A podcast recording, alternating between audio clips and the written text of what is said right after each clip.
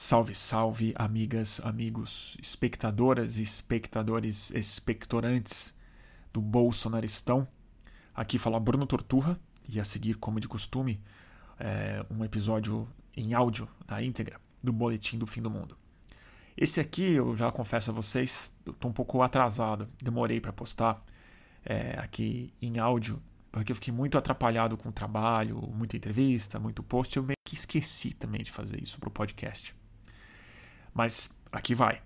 É, eu digo que foi atrasado porque transmiti ele ao vivo no, na noite de domingo, dia 19 de abril.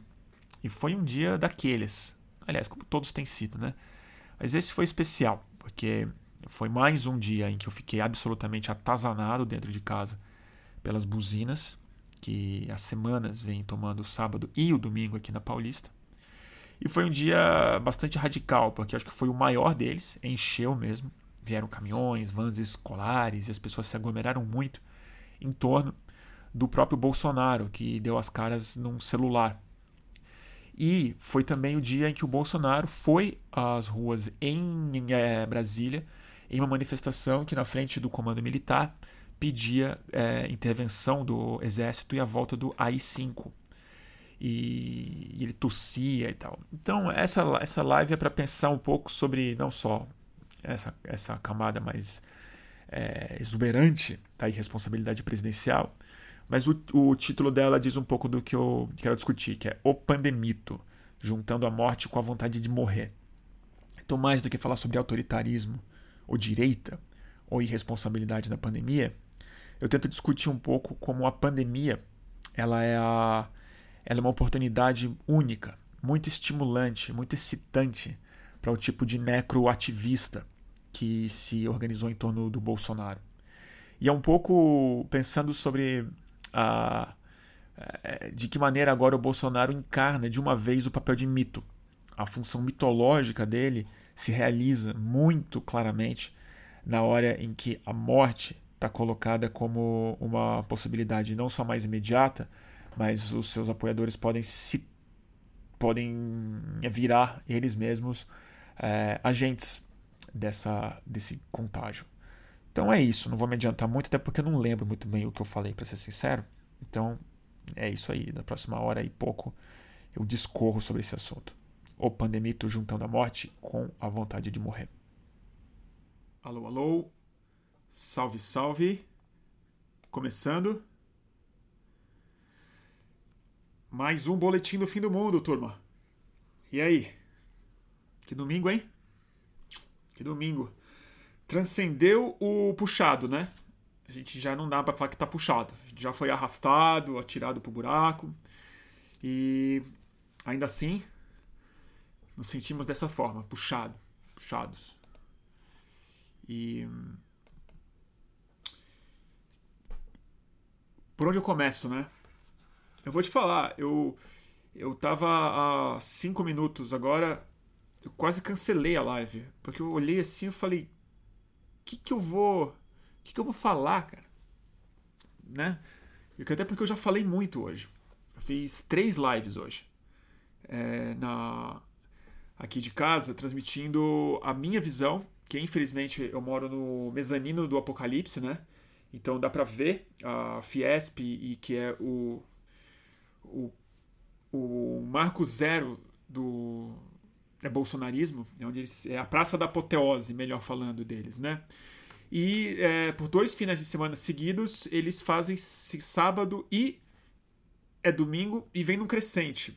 As carreatas, essas, essas caravanas, na verdade, que são mais os cortejos fúnebres, né? De uma, de, um, de uma coisa meio maluca aí que está acontecendo. E hoje foi uma pena, na verdade, porque deu um pau no Instagram e eu perdi a live mais importante que eu tinha feito, que foi durante a tarde, no meio da tarde, a, a live do meio que eu tinha feito, porque ali teve um episódio muito importante. Não só a gente viu o, o aglomerado se formar de maneira mais intensa, houve algumas conversas interessantes, mas teve um episódio que ele me, me marcou muito de ter visto. Que tava todo mundo super junto, assim, aglomerado, e aí uma hora rolou um fuzuê, que as pessoas quase atropelaram um policial, começaram a andar na frente dele assim e se juntaram grudadas umas nas outras E aí eu supus, assim, eu falei, cacete, eu, eu acho que deve ter um cara ali que pegou o celular e deve estar o Bolsonaro ao vivo no celular. Porque isso tinha acontecido na semana passada. Dito e feito. Tinha uma transmissão de um cara dentro da manifestação que dava para ver.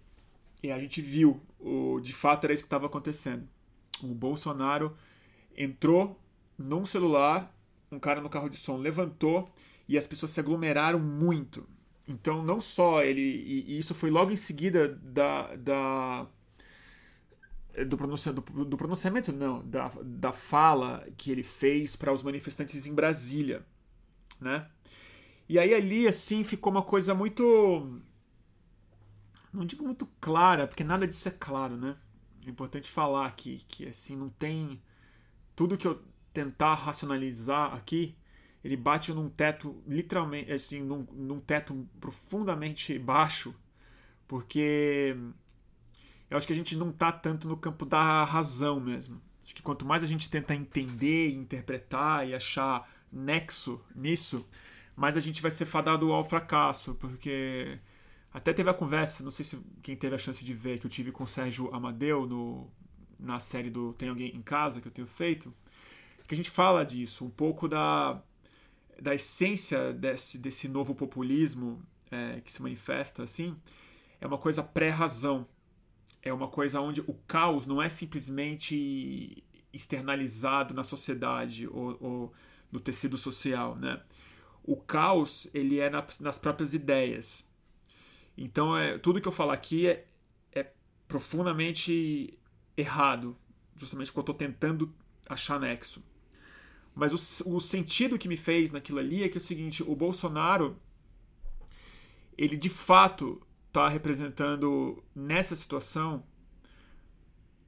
mais do que nunca o seu papel de mito, a sua função de mito, a sua, o seu papel é, representativo de forças anímicas, de forças inconscientes que, do modo muito grosseiro, elas se dividem entre duas é, entre duas é, polaridades.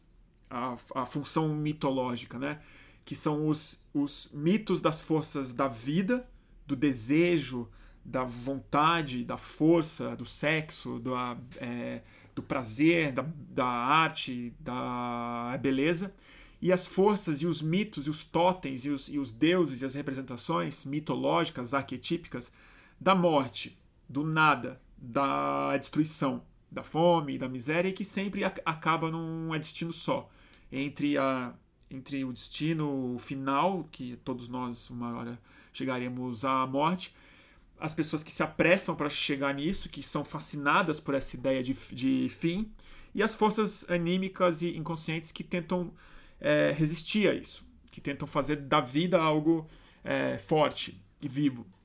E aí eu, eu, eu tive essa sensação porque quando o Bolsonaro vem como um líder em Brasília e, e sobe num carro e as pessoas se, se aglomeram mais, ele tem essa, essa função do profeta, essa função do líder mesmo, que puxa as pessoas para o abismo, através dessas, dessa, dessa mesma força. Né?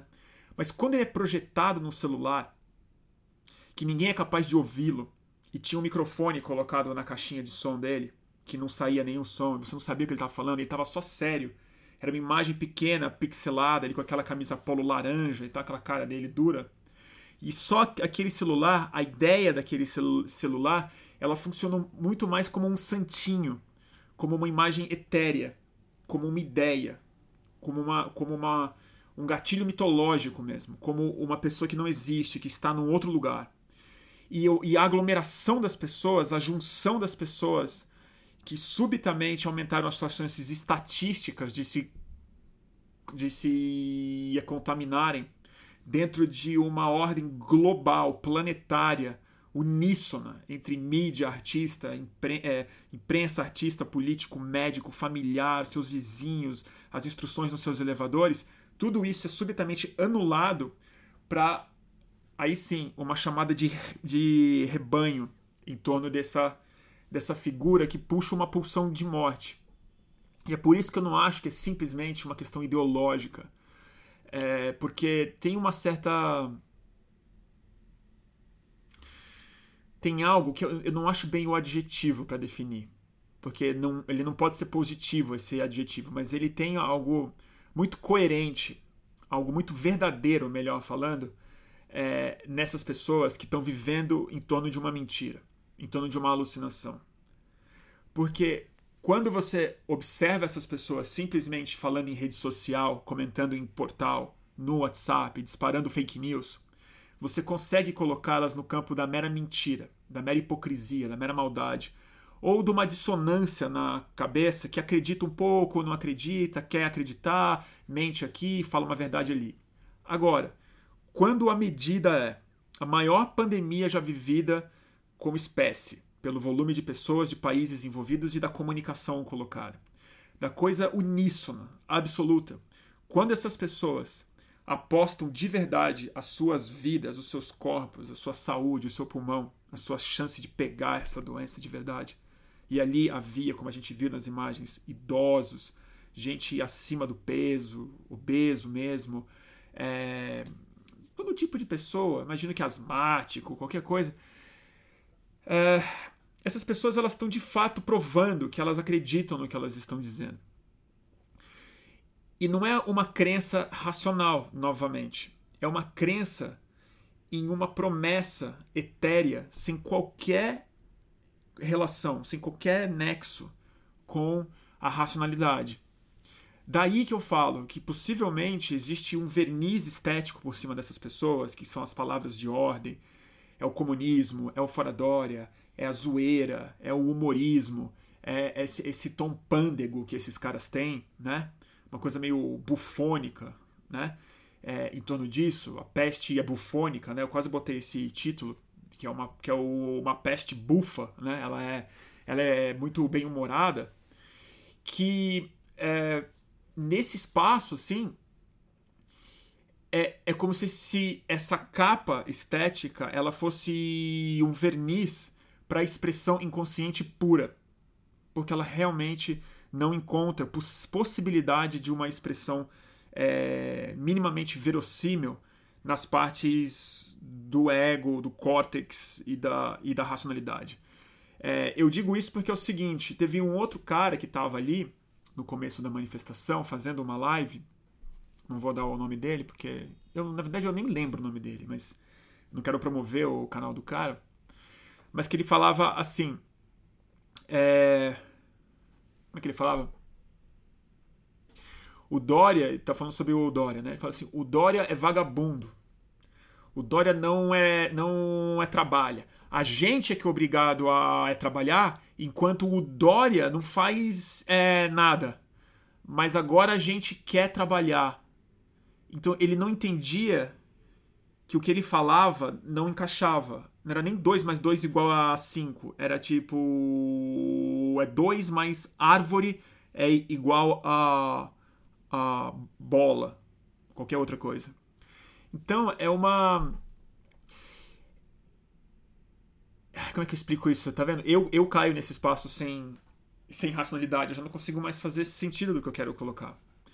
Mas eu vou tentar é, falar mais, assim, que eu acho que junta, como eu coloquei no meu título daqui, a morte, a morte alheia, a vontade de matar é, externa, a vontade de é, expressar isso é, no bandido, no comunista, no inimigo, na, na, em qualquer outra coisa, junta a morte com a vontade de morrer. E é aí que eu acho que o Bolsonaro se torna um agente muito mais difícil de ser compreendido na análise política. E é onde eu. É onde eu, eu realmente não. Acho que a gente está batendo num limite muito forte da nossa análise política. É, que é analisar como política, analisar como ciência política, analisar como estratégia, como jogo de poderes, golpe, não é golpe, Rodrigo Maia, Alcolumbre, eu faço isso o tempo inteiro, vivo disso, é, fazendo cálculos e achando referências históricas e onde que o fascismo trabalha e não sei o quê, quando na verdade eu acho que a gente pode estar simplesmente vivendo um grande processo psicopatológico que achou na política a sua capa perfeita para se travestir de movimento social, de política. Então, me parece que, de fato, o Bolsonaro está cumprindo cada vez mais a sua função mitológica, que é organizar e despertar o Thanos das pessoas, a pulsão de morte.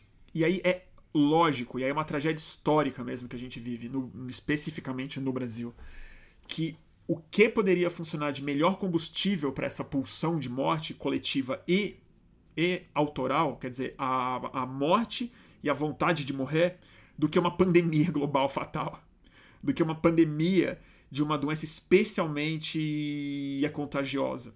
Então, é, realmente, a pandemia entra como um pandemito, entra como, uma, como um evento acima dos homens, maior que os homens, que liga essa chave aonde o indivíduo, que era um minion, que era um microagente de a difusão do Bolsonaro, ele ganha um poder, ele ganha uma força inédita, que é a força do agente da doença que ele se torna em si um soldado dessa luta pela, pela entropia, dessa luta pela destruição, dessa luta mitológica de uma força da pulsão de morte pura que encontrou a sua arma nuclear, que é um, um líder que não só autoriza e libera isso, mas representa ele mesmo a encarnação da própria doença, porque todo mundo está careca de saber e acho que até quem acredita nele sabe que ele pegou a doença, que ele não para de tossir, que ele se recusa a apresentar os exames, que a comitiva dele inteira pegou, entendeu? E trabalham como agentes de contágio entre eles e depois na sociedade, porque eles fazem isso e no outro dia circulam a cidade inteira e voltam às é, ruas. Na semana passada, eles fizeram sábado, domingo e segunda-feira aqui na Fiesp. Segunda estavam aqui. E às vezes dá uma passadinha junto um outro grupo aqui sempre sobre, esse, sobre essa capa cada vez mais fina e ridícula de uma estética politizada, de movimento, so, de movimento social. Mas eu insisto, é psicopatologia das massas manifesta de maneira organizada por, pela função mitológica que o Bolsonaro representa.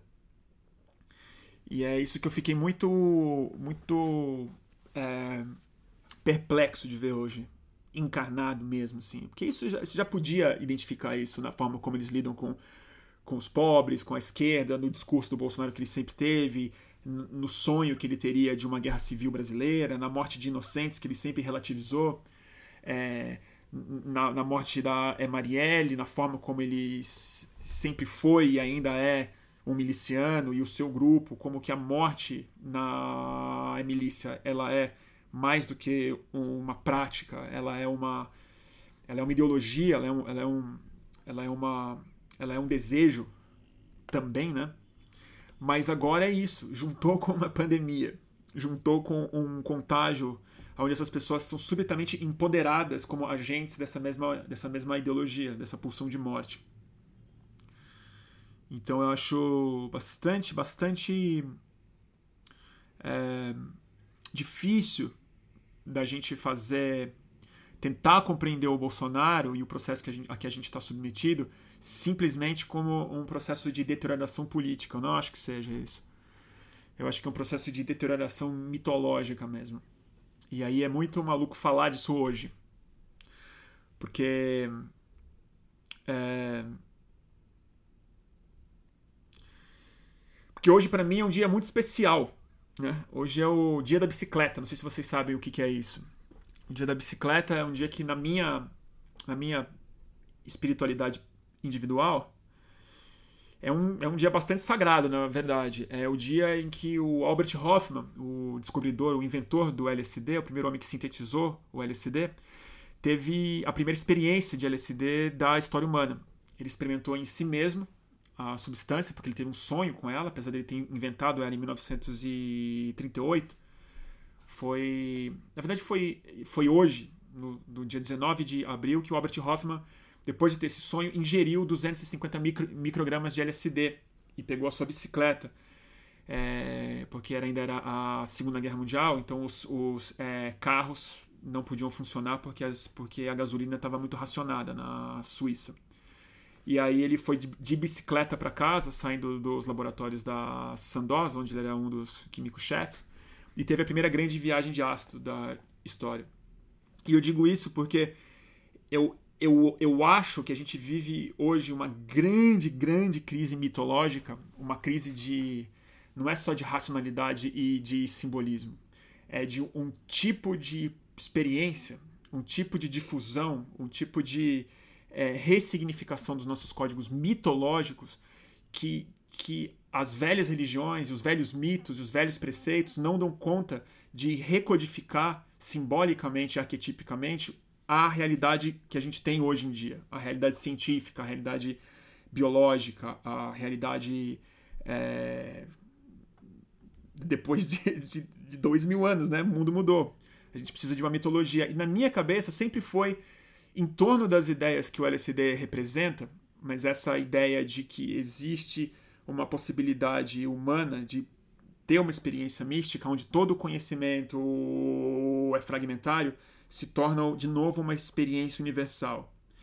E na minha cabeça, ver isso hoje no dia da bicicleta, que é um dia que é, eu, eu costumava ter por hábito usar LSD, ter essa bad trip, ver isso da minha casa, tá perturbado literalmente por vozes na minha cabeça que eu não tive nenhum controle de ter, porque estavam no caminhão de som e essas buzinas é, é, impossíveis de parar, né? Entrando na minha casa, na minha cabeça, no meu banheiro e tal, durante horas. É, ela, ela revelou muito isso, né? Essas duas forças mitológicas. A é, vontade de abrir, de entender e a vontade de destruir, e a vontade de morrer, né? a vontade de acabar com tudo. E eu acho que a gente está vivendo nesse momento é, essa, esse dilema mitológico que a gente não tem mito para organizar. A gente não tem uma narrativa espiritual simbólica capaz de pegar tudo isso que a gente racionalmente sabe na ciência política, nas estatísticas, na biologia, na epidemiologia e produzir uma mitologia que nos conforte, que nos centre espiritualmente e psicologicamente. E de algum jeito perverso, de algum jeito muito maluco, esses caras conseguiram produzir uma. Eles estão conseguindo produzir uma.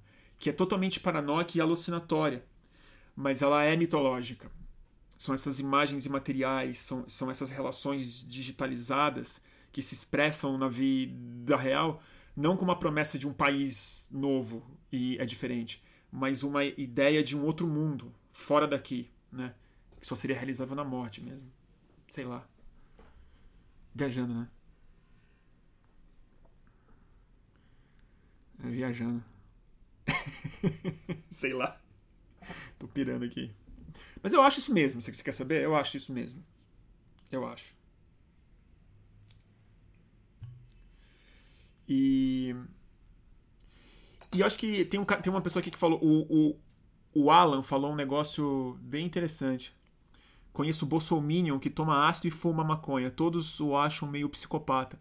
Tem vários que tomam. Não é questão de tomar ácido. Ácido não é panaceia.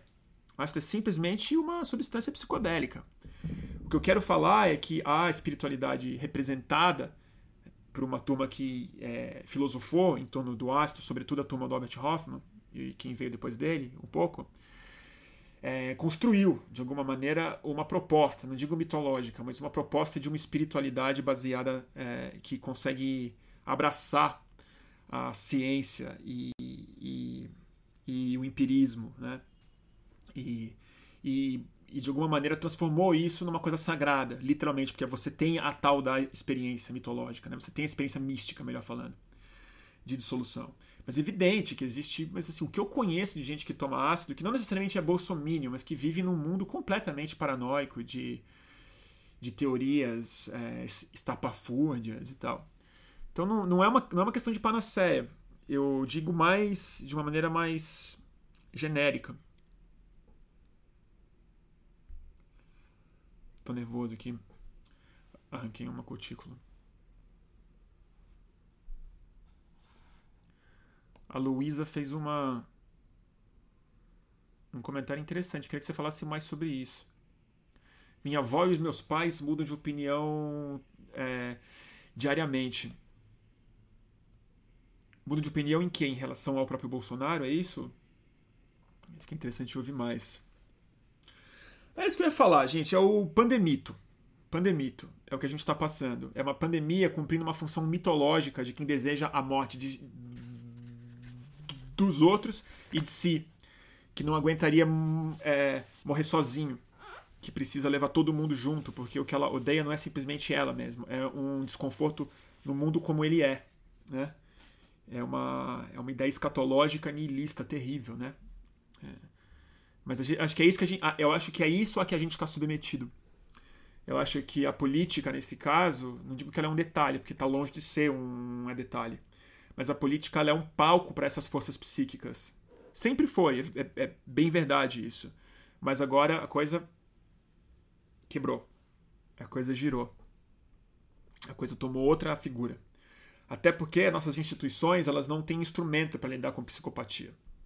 Do mesmo jeito que a democracia não está preparada para uma pandemia nos seus instrumentos constitucionais, tudo tem que ser improvisado, ou, ou pelo menos a gente conta com um consenso mínimo da sociedade que nessas horas baixa as suas guardas e responde racionalmente, muito é orientado por um bom senso cívico, ciência e a segurança da vida das pessoas. Mas quando você não tem isso, claramente a gente não tem, o sistema político não é capaz de dar conta de uma pandemia. O sistema político também não é, não é, não foi planejado, não foi desenhado, porque foram advogados que escreveram a, a Constituição e não é, psicólogos. Ele não foi pensado é, a partir das pulsões humanas. Né? Ele não foi pensado a partir da, da, desse tipo de fenômeno que às vezes pode inflar e, e ganhar outras é, proporções.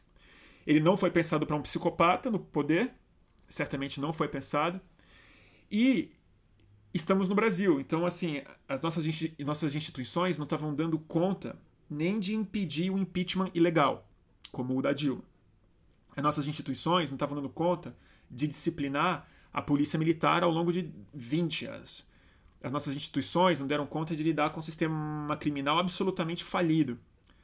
As, as, as nossas instituições não dão conta de resolver nada dos problemas brasileiros institucionais. Imagina um Bolsonaro então é muita alucinação da nossa cabeça, fica contando com processos, ritos, cadê o STF, cadê o Rodrigo Maia? Porque o que, que o Rodrigo Maia vai fazer? Na boa, o que, que ele vai fazer? Já que a polícia militar tá fechada com os bolsonaristas, porque não tem nenhuma força no Brasil uniformizada que representa mais o mito da, da, da morte do que a polícia militar.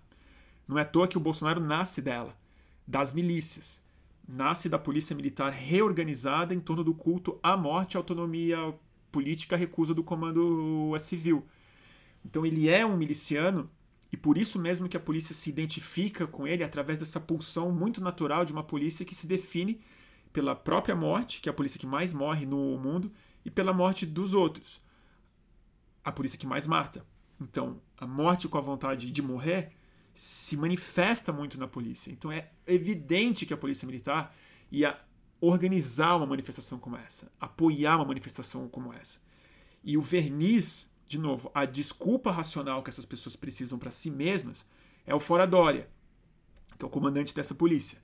Mas a, a razão pela qual esses policiais que estão no Fora Dória estão sem máscara, circulando no meio das pessoas, que nem eu vi hoje, não se protegendo fisicamente, significa essa mesma coisa que eu tentei trabalhar no começo, que é a pessoa põe a própria vida na linha para cultuar a morte dos outros. Então eu acho que aí a coisa se fecha um pouco.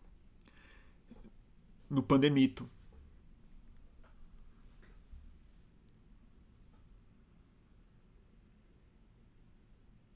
Fez algum sentido?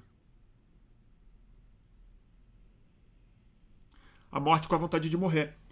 É o pandemito, é o Bolsonaro. Evidente que é isso. E se você olhar para as pessoas, é, é, é, é, muito natural, é, é, muito. Eu consigo compreender, cara.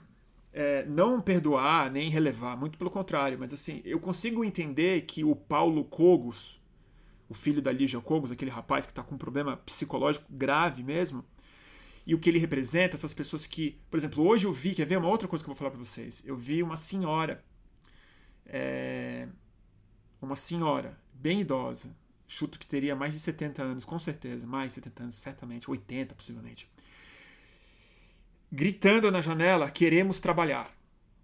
Essa senhora, se trabalhou, faz muito tempo que não trabalha. E que bom, sorte dela e que bom que a gente pode ter uma sociedade que uma senhora de 80 anos não precisa trabalhar. Ela estava gritando: queremos trabalhar. Claro que essa frase não faz o menor sentido para ela. Não faz o menor sentido lógico. Ninguém ia contratá-la, ela não tem físico para isso. Mas o que, que essa frase representa? Essa frase representa uma expectativa de vida. A ideia de que a vida sem uma função econômica, a vida em que a vida que não é um CPF, que não é um contribuinte, que não está na rua sendo uma engrenagem autônoma, não faz sentido. Porque é preferível viver uma pandemia descontrolada, onde ela, senhora de 80 anos, é possivelmente a pessoa mais arriscada em toda essa manifestação, que não tem condição de trabalhar, pedindo para é, trabalhar, faz sentido. Porque se você tem essa expectativa, se a sua noção de realidade ela é essa, a morte é uma ideia sedutora. Evidente que vai ter uma parte do seu inconsciente que vai falar: acaba com isso vamos morrer. Porque os arquétipos, as nossas forças anímicas, as nossas forças internas biológicas de, de, de animais que é, somos, de desejo, de outras coisas, elas, elas vão adoecendo de tal forma que a única expressão possível, uma vez que o seu racional é bloqueou completamente a satisfação e a organização de, dessas forças positivas, é a própria morte. É o fim. Encerra. Pega a pandemia. Queremos trabalhar. Tira a máscara e vai para a rua. E passa para os outros. Porque esse mundo diferente do que eu quero que ele seja não pode existir. Não pode existir é, resguardo, não pode existir solidariedade, não pode existir prazer, não pode existir as mulheres libertas, não pode existir negro no poder, não pode existir gay, não pode existir não pode existir música, né, que não seja a deles, né? Muito maluco. Mas enfim. E aí o Pedro, o Paulo Cogos é meio isso, né? Eu tenho dó, eu tenho quase dó. Eu, eu não, não passo da linha da dó. Ela fica abaixo da linha da pena. O sentimento que eu tenho por ele. Mas ao mesmo tempo, ele não é um sentimento de ódio que eu tenho a ele, porque ele claramente é um cara muito doente psicologicamente. E a mãe dele fez um trabalho péssimo de cuidar do filho de botar ele num psiquiatra, numa clínica, de tirar o celular da mão dele. Mas é, não é nem isso que eu queria colocar. O que eu acho mais assustador, e por isso que a gente está vivendo um, um, processo psicopatológico muito mais do que psicopolítico, ou psicopolítico patológico, que é o seguinte: o que me admira não é que esse cara é assim. Essas pessoas vão existir. O que me admira é que uma pessoa como ele vira alguém relevante no jogo político. Que uma pessoa como ele seja de fato uma pulseirinha VIP no carro de som da manifestação que o presidente apoia pela live, que o presidente da República participa. E o Paulo Cogos, que é um cara que devia estar tomando remédio, ele está sendo confirmado nas suas alucinações, porque quem vai duvidar dele? Se ele está vestido de templário, parou a Paulista, com a polícia apoiando ele e o presidente da República no celular. Vai falar que ele é louco. É claro que ele não vai acreditar ele está muito mais confirmado do que eu, que estou pens tentando pensar racionalmente disso, que é, é, em é tudo isso, que leio cientista, leio livro de, de história, tento duvidar da minha própria coisa, e o mundo que eu sei que é o mundo que tem algum nexo não se manifesta. Então quem que está alucinando? Eu ou ele? Eu ou ele? Né? Então é meio isso, assim. A gente criou uma realidade completamente alucinatória porque ela se manifestou materialmente na figura do é Bolsonaro. E é por isso que ele é um mito mesmo, porque ele é o cara que transforma em realidade, ele materializa é, um mundo que só existe na lenda. Ele é o totem em torno do qual os alucinados vão se organizar e falar: nossa, nós somos uma religião, nós, nós temos uma realidade, nós podemos construir um mundo diferente. Só que é um totem da morte, né? Então, assim, ele. É isso. Então, o Paulo Cogos, na verdade, ele é confirmado.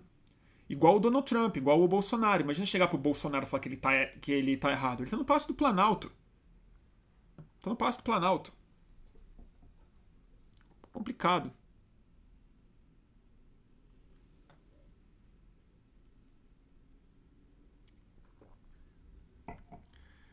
É um fetiche fascista, né? O Dirson tá falando aqui.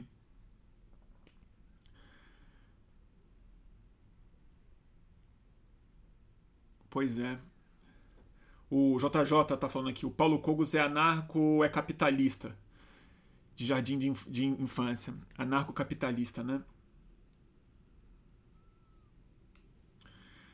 Anarco-capitalista, é, é, sei lá, não vou nem falar de anarco-capitalismo, porque para mim anarco-capitalismo, essa, essa, essa expressão é ela é tipo um Jesus com uma AR-15. Não, não, faz, não faz sentido. Tipo, não é anarco, ou é anarco ou é o capitalismo, né?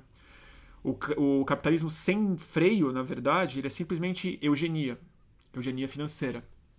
O capitalismo sem freio não é anarquia. Ele é caça, né? Ele é outra coisa. Ele é extermínio meritocrático. Meritocrático entre grandes aspas, né?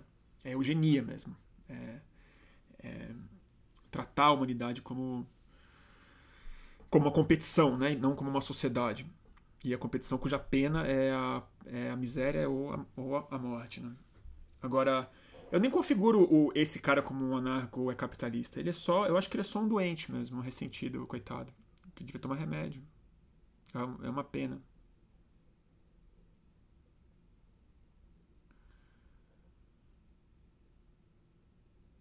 Não, gente, pelo amor de Deus, não fica, não leve muito ele a sério. Eu tô usando ele como um exemplo, porque eu vi ele hoje, mas não, ele não é relevante. Eu só, eu só usei ele como uma alegoria para dizer o que eu estava afim, que assim, esse mundo da alucinação, do protagonismo histórico de gente que vive nesse mundo alucinatório, ele foi materializado pelo presidente da República, pelas forças policiais e por um código estético, léxico, e religioso, no fundo, que transformou esse mundo alucinatório deles em uma realidade. E essa pandemia agora ajuda eles a organizarem isso.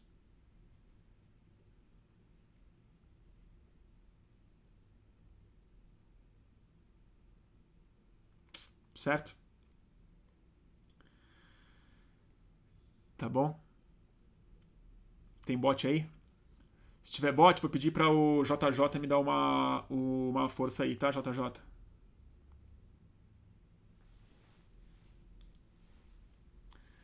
Tá bom, gente? E que mais, hein?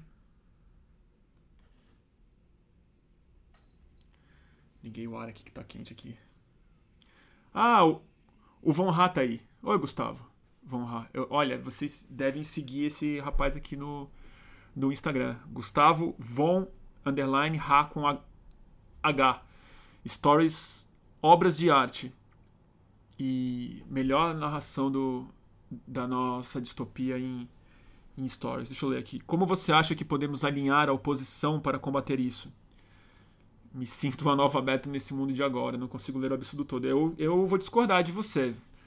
Eu acho que você sabe ler, como poucas pessoas, o absurdo que a gente está passando, justamente porque você traduz esse absurdo no campo mais é, adequado para entender esse absurdo, que é o campo estético, o campo memético e o campo de uma certa zoeira mórbida que é o que eles são, né?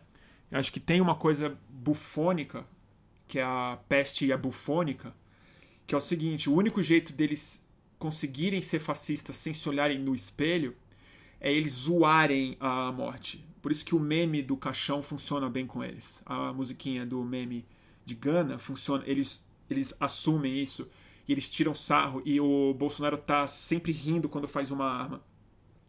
Porque é essa zoeira estética, léxica, essa, essa, essa quebra de expectativa, quer dizer, é uma coisa fúnebre, sarro. Ela não, é, ela não se assume como fúnebre. Ele, ele não é um fascista duro, anal. Ele é um fascista é, pândego. Ele é um palhaço, ele é um bozo. Então, é isso que transforma essa força mórbida em algo, entre grandes aspas, leve para quem a tem não para quem observa. Para quem observa é muito duro. Então eu discordo. Acho que você, especialmente e o Von Ha, das pessoas que estão, que eu vejo, é a que melhor organiza essa oposição estética. Mas o que, que a oposição pode fazer? Eu não sei, Von Ha. Eu realmente não sei. Eu realmente não sei. Eu realmente não sei. Eu acho que é. Sei lá. sei lá. Derrubar o Bolsonaro rápido. Rápido. Se juntar já. O Dória ligar pro Freixo, ligar pro. Ligar pro Boulos, ligar pro Rodrigo Maia, ligar pro STF, ligar pro comandante da Polícia Militar, explicar a situação e ver o que faz. Ao mesmo tempo, eu não sei se o Bolsonaro tem força para dar esse golpe que ele acha que ele, que ele tem condição de dar. Tem uma outra live que eu falei sobre isso. Eu acho que talvez ele funcione muito mais como esse grande ameaçador de um golpe eterno, pra gente baixando nossas expectativas e sendo governado por uma outra agenda por trás. Mas a pandemia vai, vai mudar tudo em muito pouco tempo, porque o Brasil, lamentavelmente, a gente vai ver uma explosão de casos daqui a muito pouco tempo e numa curva cruzada, né? A gente vai ver a curva dos ricos e da classe média alta, de quem tem condição de entrar na quarentena ou de ocupar um leito de um hospital bom, essa curva vai se reduzir. Essa curva tende a achatar bem mais rápido. Claro, caso não haja uma hecatombe completa, mas a curva dos pobres tende a explodir rápido. E isso vai mudar completamente a realidade brasileira em muito pouco tempo. Então não dá para saber o que vai acontecer. Mas eu sei de uma coisa: essa alucinação intensa, ela não é hegemônica. Ela é parcial. Eu não sei qual parcela da população acredita na alucinação completa. Mas em níveis de alucinações diferentes, tem uma parcela grande da população que, que acredita sim, que está vivendo parcialmente os ecos dessa organização mitológica nova sobre a qual a gente está é, vivendo. E, e o que eu. O que eu é, como é que eu explico isso? O que eu sinto é que é o seguinte: mesmo que seja minoritária, que é uma das coisas que eu falei na minha live da, da é, tarde hoje, enquanto eu via eles se manifestando, é que é o seguinte: enquanto eles forem minoria, o ponto não é que eles conseguem dominar os votos ou a força, ou a força demográfica da população brasileira. O ponto é que eles conseguem criar um ruído um ruído ensurdecedor que se manifesta nas buzinas, mas ele é um ruído na conversa pública. Ele é um ruído que faz com que a gente seja obrigado a manter full time a, a nossa discussão de prioridades, de projeto, de política, de filosofia, de expectativa, de projeto de futuro possível abaixo do subsolo. Então, discutir o Bolsonaro em cima do carro de som hoje faz com que seja impossível a gente achar espaço na consciência pública para discutir a demissão do diretor do Ibama nessa semana ou o aumento explosivo de morte de indígenas por grileiros e, e garimpeiros e madeireiros na última semana. Faz com que a, a gente fique discutindo a frase que o Bolsonaro disse e a carreata a qual eu fiquei totalmente hipnotizado hoje e fazendo live depois disso, e seja impossível que a gente fale sobre, a, sobre o não pagamento do auxílio ainda a gente, a, a gente fale sobre. É, a gente não consiga falar sobre ainda a presença do Paulo Guedes no Ministério da Economia. A gente não, não consegue instruir a sociedade brasileira das melhores formas da gente é, ampliar as nossas, é, nossas formas de segurança é, sanitária dentro e fora de casa. Por exemplo, o que, que precisa além de lavar as é, mãos? Muito mais coisas como é que você desinfeta as coisas, como é que você lida com uma pessoa, com que a distância, como você lida com o entregador, como você pega o seu elevador, você pode ou não entrar no ônibus, de que forma você entra nesse ônibus, o que, que acontece, que tipo de máscara e tal. Nada disso entra na conversa pública, porque essa minoria alucinada produz um efeito de profecia autorrealizada, que é pouca gente com buzinas de caminhão literais na rua, mas é, metafóricas na nossa cabeça e no noticiário em que a gente não tem mais espaço para discutir nenhuma coisa. Então, na verdade, eles inflacionam as suas importâncias porque a gente fica discutindo isso, que é o mundo deles. A gente precisa ficar discutindo que o Dória é, não é comunista. A gente precisa pegar nossa força jornalística para ficar desmentindo que a Marisa, a dona Marisa, é, é, tinha centenas de milhões de reais na conta dela. A gente tem que gastar força jornalística para ficar falando que a é, cloroquina não cura Covid-19. E por aí vai. Que houve golpe militar, que a ditadura torturou pessoas, que o Ustra era um carrasco. É, esse tipo de coisa. A gente tem que ficar discutindo o subsolo deles.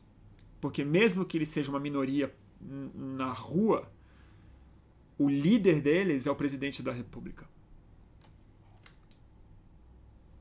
Então a gente tem que fazer. Tem que derrubar ele. Tem que cair. Tem que fazer, tem que cair. Não tem o que fazer. Não tem o que fazer. Né?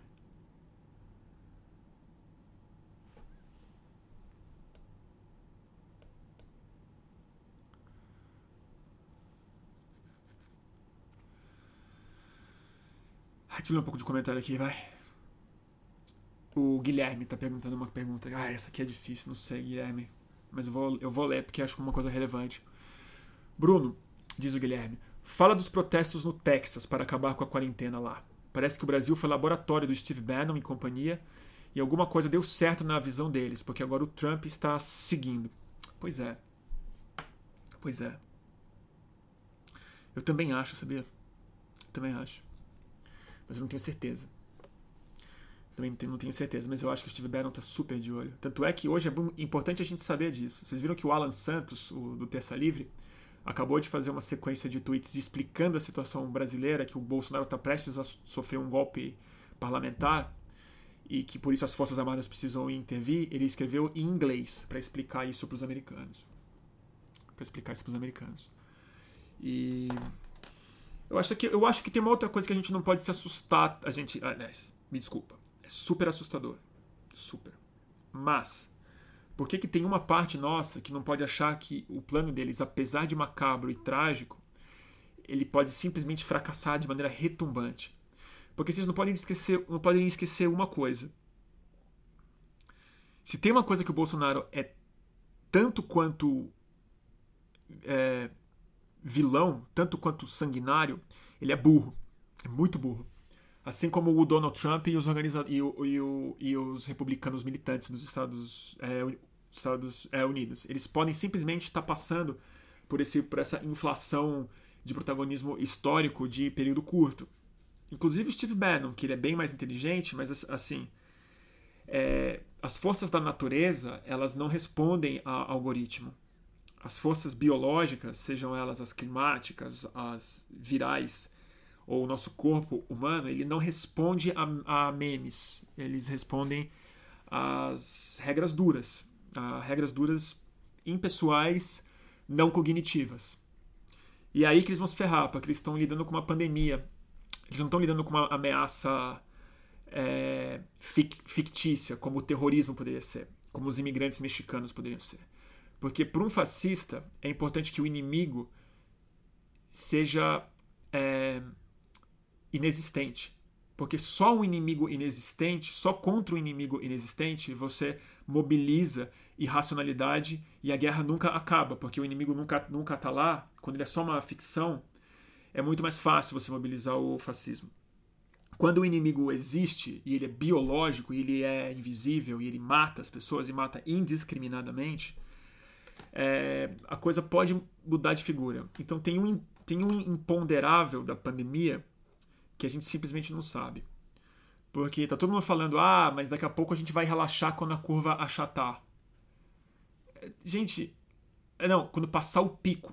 A turma tá falando que Nova York já passou do pico. Não passou do pico Nova York. Nem perto do pico. O que Nova York passou é do pico de uma cidade em lockdown. Em uma cidade travada, Nova York chegou no pico.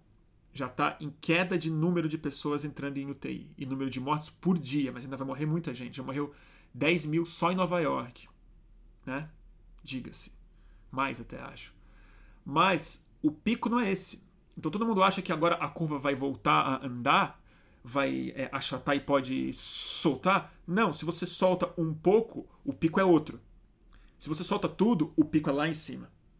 Então, a gente está se iludindo com essas ideias, assim como esses malucos que estão fazendo essas contas, porque o Bolsonaro pode até ter uma estratégia do caos aí. Ele pode ter, ele tem. Ele quer dar esse golpe, ele está tentando. Mas ele é burro e ele não entende a pandemia. O Bolsonaro, realmente, ele não sabe ler. O Bolsonaro, você tentar explicar para ele uma curva epidemiológica é difícil. Eu sei que pra gente é difícil. Eu estou gastando muito tempo lendo e todo dia eu falo, caralho, olha, não tinha pensado nisso e tal é, ele não é capaz de ler uma equação, assim, ou assim, a, a juro, assim, se você tentar explicar para ele como é que você descobre o x de uma equação, veja bem, ó, x mais 1 é igual a 2. Então, x é 1, né? Ele não ele, ele trava. Ele trava. Então, acho que eles não estão pensando direito nessa teoria do caos deles.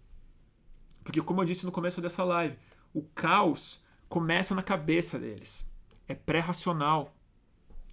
E o fato deles de não serem racionais coloca a gente como vítimas terríveis de uma condição que a gente não consegue sequer interpretar, mas consegue, mas coloca a gente numa situação entre grandes aspas vantajosa. Quer dizer, é uma, é uma distopia cheia de oportunidades. Porque o plano dessa é, distopia é profundamente mal elaborado. Então ele não vai dar certo. Como ele não vai dar certo, a gente não sabe que é o que nos dá especial agonia. Mas o que eu sei é que essa semana o bicho vai pegar. Essa semana vai ter. Vai ter problema essa semana. A gente vai ter que ficar super de olho.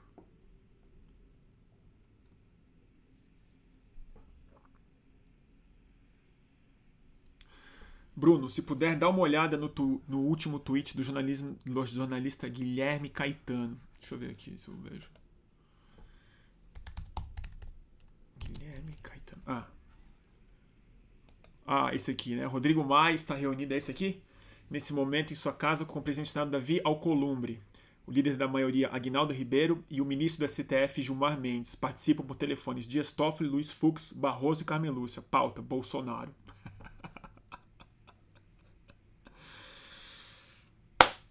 Boa segunda, turma.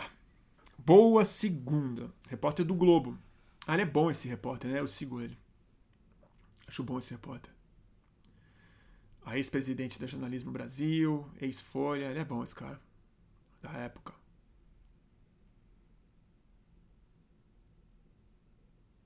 É, esse cara é bom. Então tá aí, gente. Tá aí. Eu queria ser uma drosófila na na, na cesta de fruta dessa, dessa reunião aí. Queria ser um bug nessa reunião de Zoom. Oh, se queria. O repórter chama Guilherme Caetano. O Leonardo está perguntando aqui. Bruno, diz o Alex Viana de Brito. Querido Alex. E aí, Alex, tudo bem? Bruno, não subestimemos o Bolsonaro. Eu nunca subestimo o Bolsonaro.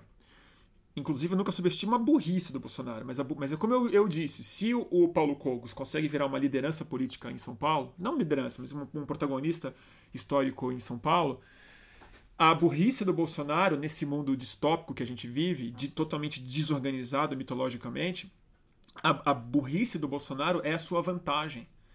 Então, a minha subestimar a inteligência do Bolsonaro de algum jeito é dar a ele um tipo de vantagem estratégica no curto prazo.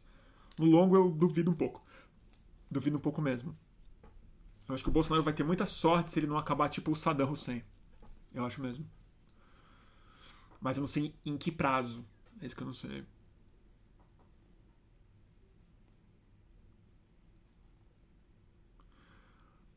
O Alexandre está colocando aqui, eles vão emitir uma nota coletiva. É sério isso, Alexandre? Ou é, ou é você está sendo. Você está sendo irônico como eu, eu como eu entendi a sua colocação. Porque é isso, né? Nota. O pessoal solta, solta nota. Não me parece que esse tipo de reunião é, precisa chamar tant, tanta gente assim para nota, né? Ah, que bom, Alexandre, obrigado. que bufa. Ufa. Porque só faltava ser isso. Puta que pariu uma nota. Na verdade, eles podiam fazer uma live em vez de uma, de uma nota, né? A live da República. Ia ser legal. Entre o Gilmar Mendes, tipo o Global Citizen, né? O Global Institutions. Agora com vocês, Gilmar Mendes lendo Bilac, Olavo Bilac. Não, o Gilmar Mendes lê um, lê um voto do, do saudoso é, Joaquim Barbosa. Aí vem o Joaquim Barbosa, faz um dueto com, com o Severino Cavalcante. Aí vem o vem a Marta Suplicy e faz um faz um zoom com o Lula. É, ia ser demais, cara. Eu topava. Global Institutions. Difícil, né?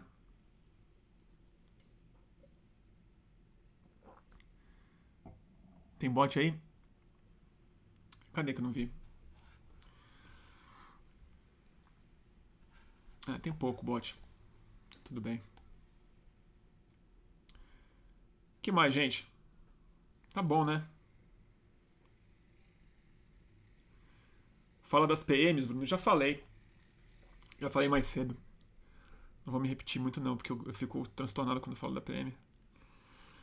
Mas pra quem não viu, eu tava apoiando profundamente hoje, né? Acho que por aí é o perigo mesmo. Acho que. Sei que vocês. Bom, eu vou falar da PM então, vai. Eu vou dizer qual que eu acho que é o grande risco de ruptura institucional no Brasil. Eu não acho, não acho, posso estar super errado, que o plano do Bolsonaro, nem que o exército toparia, uma invasão militar no Congresso Nacional, um fechamento do Congresso Nacional por, por imposição física das Forças Armadas. O que eu acho é o seguinte: o avanço da pandemia no Brasil, e aí a troca do, do, do Mandetta, demissão do Mandetta tem, tem, é, é central nisso, central nisso. Acontece o seguinte, o... Ai, me perdi, peraí, deixa eu voltar. Eu tava falando da Polícia Militar. Ah, lembrei. O avanço da pandemia, o fato de que agora o Ministério da Saúde está sob a tutela militar também, tanto é que o novo ministro, é, o, o Efunério, ele, ele não pode dar entrevista sem tutela militar, sem aprovação do, do é governo. O que, que, o que, que acontece? É, a pandemia vai se espalhar rápido, que nem fogo na palha. Puf, ela vai pegar. E os governadores e os prefeitos não vão ter outra alternativa igual nenhum governador sério no mundo teve. Aconteceu isso na Itália, aconteceu isso nos Estados Unidos, aconteceu isso na, na Alemanha, aconteceu isso em todos os lugares onde o negócio pegou mesmo. Tem que decretar o lockdown. A quarentena não vai ser mais voluntária, a quarentena vai precisar ser compulsória porque está fora de controle. E aí, a única forma de você garantir a quarentena compulsória é você exigir que as pessoas façam um registro, auto é declaratório em casa para sair de casa, tem que, e tem que dar satisfação para a força policial que pergunta o que, que você está fazendo fora, fora de casa. Isso não é cadeia. Isso é só uma fiscalização. É falar, por que, que você está saindo? Você está indo no mercado? Você está indo no hospital? Então tá. É isso. Esse é o seu trajeto. Caso contrário, a pessoa pode tomar uma multa, pode ser reprimida e, em último caso, presa, como hoje na Alemanha pessoas foram presas porque tentaram se manifestar pelo fim do lockdown. O que acontece? A polícia vai se recusar a fazer isso. E o que pode acontecer é uma insubordinação generalizada nos estados de acordo com as ordens que os governadores derem para suas polícias, de acordo com a necessidade de cada estado. Seja para segurar um hospital, para evitar saque, para fazer uma série de outras coisas. Porque a polícia e isso que o bolsonarismo é dentro das polícias. O, é, o é bolsonarismo é uma coisa difusa. Nas polícias, ele é a recusa do comando civil. A polícia se vê como uma força política capaz de assumir o executivo e o legislativo. É isso que a polícia é. Hoje, a polícia é bolsonarizada. Então, na hora que eles se recusarem a impedir saque, na hora que eles se recusarem a é, fazer valer é, o é lockdown e fazer valer a fiscalização nas estradas e impedir que os caminhoneiros façam seus é, lockdowns, é aí que a ruptura quebra no Brasil. É aí que o governo vai ter autoridade para convocar as Forças Armadas porque estamos em um caos de verdade. Nesse caso, eu acho que isso é possível de acontecer sim. Só que, na minha opinião, se isso acontecer, ironicamente, o Bolsonaro não será mais o presidente porque os militares não vão aceitar serem comandados pelo capitão. A não ser que o capitão seja simplesmente esse fantoche, em que os generais mandam e ele simplesmente organiza a sua base militante. Mas eu acho que nem isso vai ser possível, porque essa base vai se tornar tão estridente e minoritária que será preferível para a elite econômica do Brasil e para outras pessoas que seja o é Mourão no poder, porque fica a ilusão de uma democracia, porque ele foi eleito e ele é em tese mais razoável do que o Bolsonaro e está instalada o estado de exceção no, exceção no Brasil. Isso é a minha a minha hipótese de hoje. A minha hipótese de amanhã pode ser diferente. Ah, o Maia desmentiu a reunião no Twitter, é isso mesmo? A reunião que o Guilherme deu como. Putz. Eita, nós. Sei lá. Sei lá. Turma, aqui no Instagram vai cair. Tem mais 50 segundos só. Então eu vou encerrar no Instagram um segundo e já volto. Para quem quiser continuar assistindo, é, eu volto já. Minutinho só. Maia tweetou agora. Cacete. Será que o Guilherme vai bancar a informação? Porque pode ser também. Às vezes eles negam, porque pode ter uma imprecisão na, na informação. Vou encerrar aqui, já volto.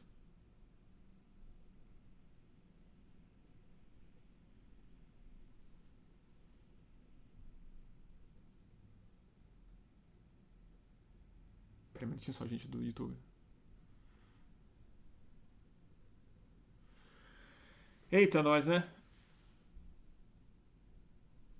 Vai travar aqui no Instagram. Eu vou perder essa live de novo no Instagram. Não tá dando pra fazer live, gente. Ela, ela, ela perde. Muito doido. Vamos ver aqui, ó. Voltando no Instagram. Salve, turma. Enquanto isso, Valeu, Rodrigo Maia.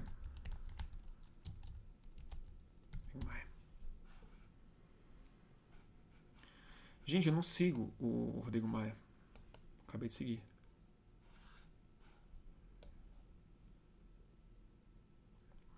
Ao contrário do que afirma o repórter do jornal O Globo, não participei e não tenho conhecimento dessa reunião. Bancou, hein? Bancou. Caramba, gente, que loucura. Puta, se isso foi uma barriga, é uma barriga e tanto, hein? Eu tava elogiando justamente o. Ah, e o repórter do Globo apagou o tweet. Puta, então barrigou pesado. Putz, Guilherme, lamento. Ele é bom repórter.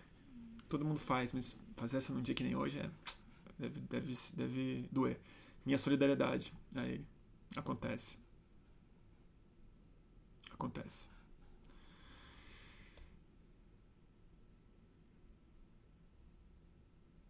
Tá bom, gente? Então é isso. O Bolsonaro tá tranquilo, gente, hoje. Tranquilo, tranquilo, tranquilo. Tá bom? O que mais, gente? Senão vamos me distrair aqui. Deixa eu só ver uma coisa aqui, ver se sai uma outra informação. Não. O que mais?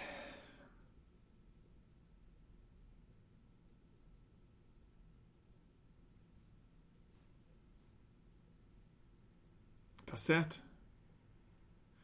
Eu vi, não teve reunião. É.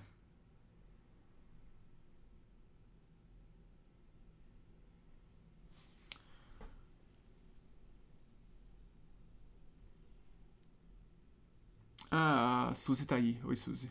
Não teve reunião. Não teve mesmo.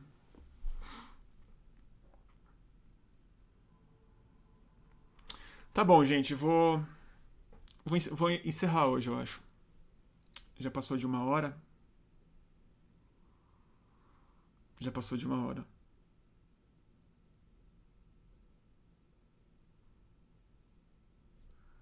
Tá bom? Bruno, a entrevista com o Xalô, quando, quando sai, ela tá pronta. É, amanhã. Amanhã de manhã eu posto ela. Tá bom? Tem. Bom, vamos lá. Vamos fazer o jabá.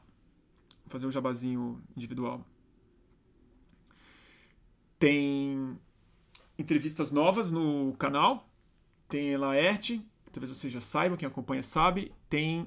Saiu a da, uma, um papo que eu tive com a Alice Braga ontem. Não tem alguém em casa. É, Alice Braga está em New Orleans e teve que parar a, a, é, a, gravação da sua série no começo da pandemia. E a gente teve uma conversa super, super legal, super interessante sobre New Orleans, que é um dos lugares que a pandemia estava mais crítica no começo do grande avanço nos Estados Unidos. Então ela está lá, ela fala muito sobre a característica de New Orleans, o recorte dramático racial que existe lá no número de é, mortes nas principais vítimas e por que, que New Orleans não está indo tão mal agora. O que, que aconteceu lá. E a gente fala também muito sobre os impactos da pandemia no, tanto na indústria do audiovisual quanto na possível no impacto na ficção como um todo. E é interessante porque a Alice foi atriz de algumas é, distopias, né? De Elysium, de Eu Sou a Lenda. E, e aí é muito interessante ver ela falar sobre a distopia de não ficção, que é o título dessa entrevista que eu fiz.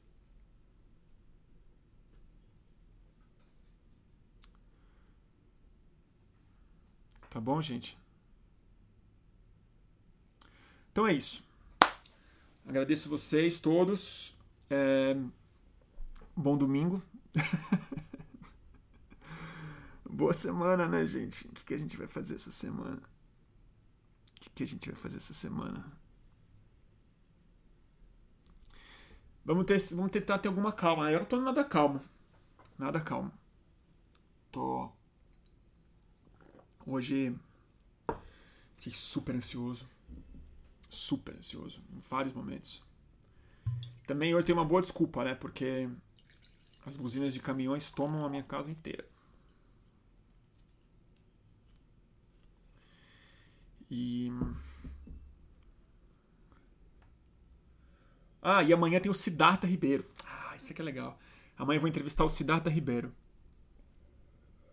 Hum, eu falei do dia da bicicleta. O André tá falando. Cara, André, eu não comemorei o dia da bicicleta hoje porque. Ai, ai, porque teve manifestação, né, cara? Ia ter uma bad trip pior do que, que eu já entrei hoje, então não dá pra comemorar o dia da bicicleta. Mas eu toda vez eu. Assim, eu vou fazer uma homenagem hoje ao, ao Dr. Albert Hoffman, né? Que é o, o, o, um dos homens mais importantes do século XX, pouco reconhecido pela sua obra monumental, a começar pelo LSD, que ele criou, experimentou em si mesmo no, no, dia de hoje, 19 de abril de 1943, é, e o Dr. Albert Hoffman, e depois sendo o, o, pioneiro mesmo da química psicodélica, isolando a psilocibina e a psilocina nos laboratórios da Sandoz e catalogando uma série de triptaminas, fenetilaminas e isoquinolinas no seu laboratório para entender a química psicoativa psicodélica e depois abriu uma estrada para muitos outros químicos, antropólogos e psiconautas seguirem. E o LSD, na minha opinião, foi uma foi a antibomba atômica, né? Foi a, foi a grande invenção não é destrutiva do, do ser humano no século XX. Eu realmente acho. Ela é, ela é, o, é a antibomba atômica. Ela vai na consciência e expande, conecta. Então amanhã vai ter Siddhartha Ribeiro, eu vou entrevistar ele, não vou, não vou fazer live, infelizmente. Vou entrevistar e pretendo colocar no ar na terça ou na quarta-feira. Melhor, na pior das hipóteses.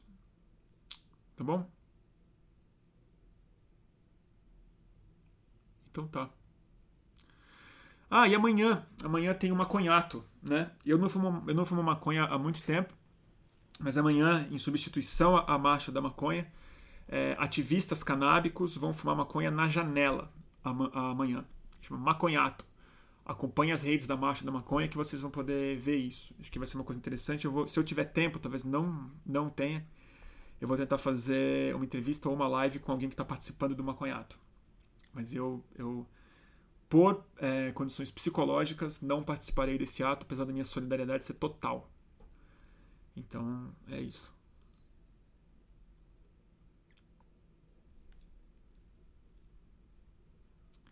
Ah, o Gabriel, tá bom, eu te respondo depois. Gabriel, pode deixar. Tá bom, gente? E o que, que eu faço? Bom, para fechar essa live, tem uma, vou fazer uma homenagem ao professor, ao Dr. Albert Hoffman. O que, que eu posso fazer? Tinha que tem os livros dele, né? Tocar uma música. Tocar uma música pro, pro Dr. Albert Hoffman. É que o Albert Hoffman gostava de música clássica, né? Aí eu não vou conseguir tocar. Ele, a música favorita dele é uma, é uma peça do Schubert, é o quinteto pra, de cordas para Dó maior, em Dó maior, quinteto para cordas em Dó maior, é, movimento Adágio, uma obra que o Schubert compôs no leito de morte. Ele nunca ouviu essa música, ele compôs só na, aqui com 33 anos morrendo, se não me engano, de tuberculose. A música mais linda do mundo. Tá bom?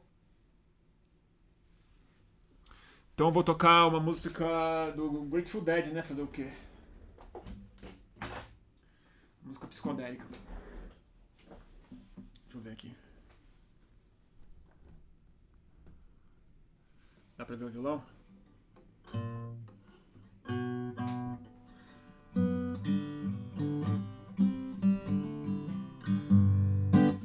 Qual que eu toco?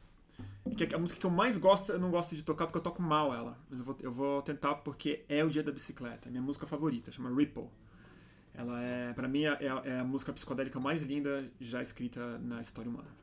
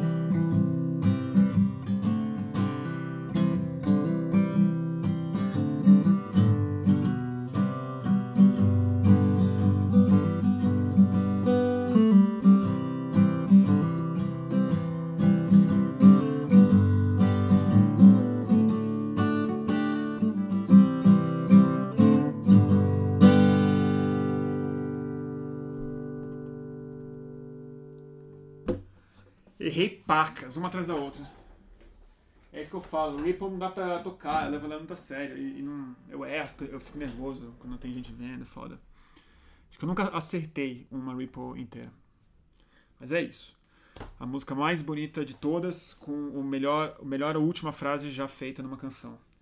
If I knew the way, I would take you home. Se eu soubesse o caminho, te levava para casa. Nada mais psicodélico do que isso. Tá bom, gente?